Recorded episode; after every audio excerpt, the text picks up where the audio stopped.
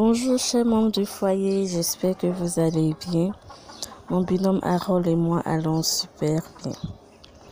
Aujourd'hui est un jour de joie pour nous et dans ce deuxième numéro de notre rubrique de développement personnel, nous allons vous présenter le livre à succès, Les quatre accords Toltec de Don Miguel Ruiz. Avant de parler de ce livre, nous vous présentons l'auteur. Don Miguel Ruiz est né le 27 août 1952 au Mexique au sein d'une famille de chamans. Il fait des études de médecine et devient neurochirurgien. Sa vie bascule lors d'une expérience de mort imminente lors d'un accident. À la suite de cet événement, il quitte sa fonction de neurochirurgien et se soumet aux enseignements des Toltecs et devient chaman.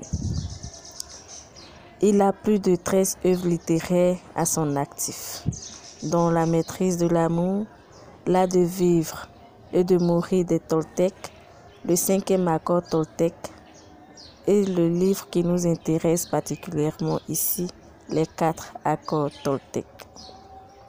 Dans ce livre, l'auteur nous invite à mettre en pratique quatre principes pour réussir à transcender l'expérience humaine de la souffrance et faire place à la joie.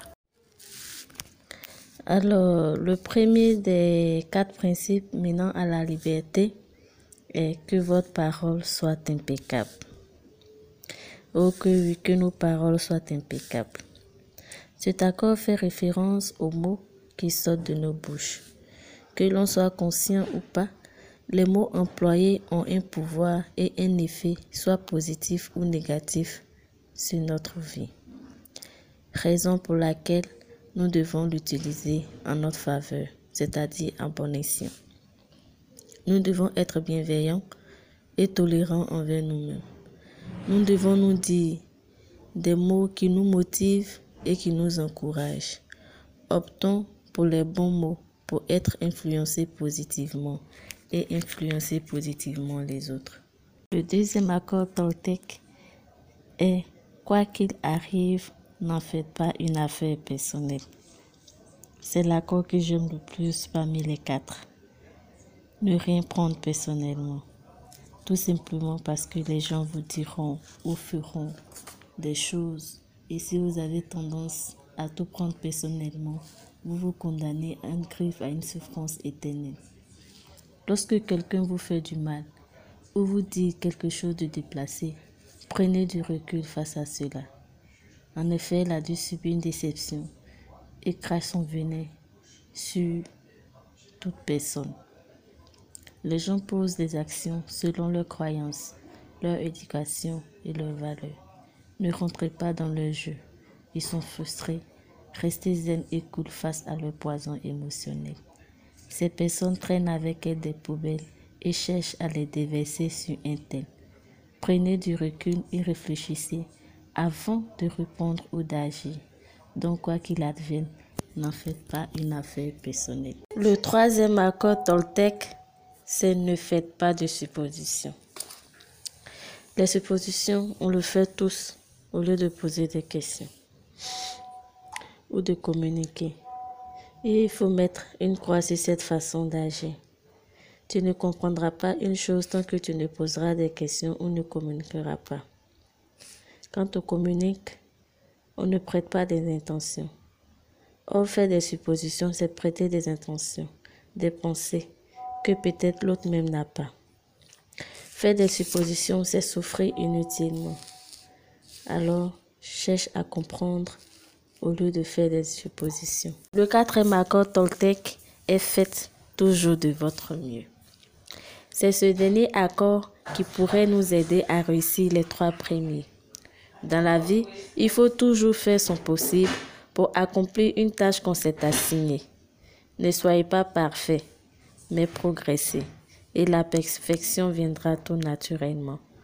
Trouvez un moyen pour avancer.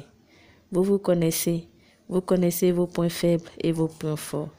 Appuyez-vous sur ces deux aspects et évoluez. Souvent, votre mieux sera moins. souvent plus. Mais l'essentiel, c'est que vous atteignez votre objectif. Ne demandez pas plus à votre corps et à votre mental. Faites dans la mesure du possible. Faites toujours de votre mieux. Ne l'oubliez pas, le progrès, pas la perfection.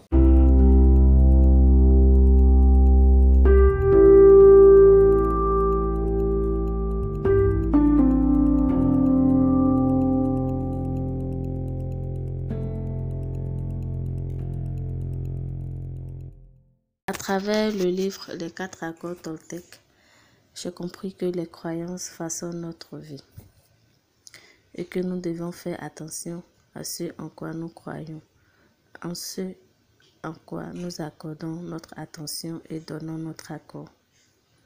Les croyances peuvent nous détruire tout comme peuvent nous construire.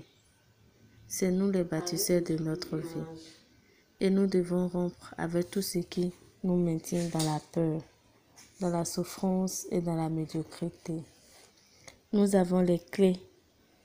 Nous avons les clés de notre vie et c'est à nous de savoir les utiliser.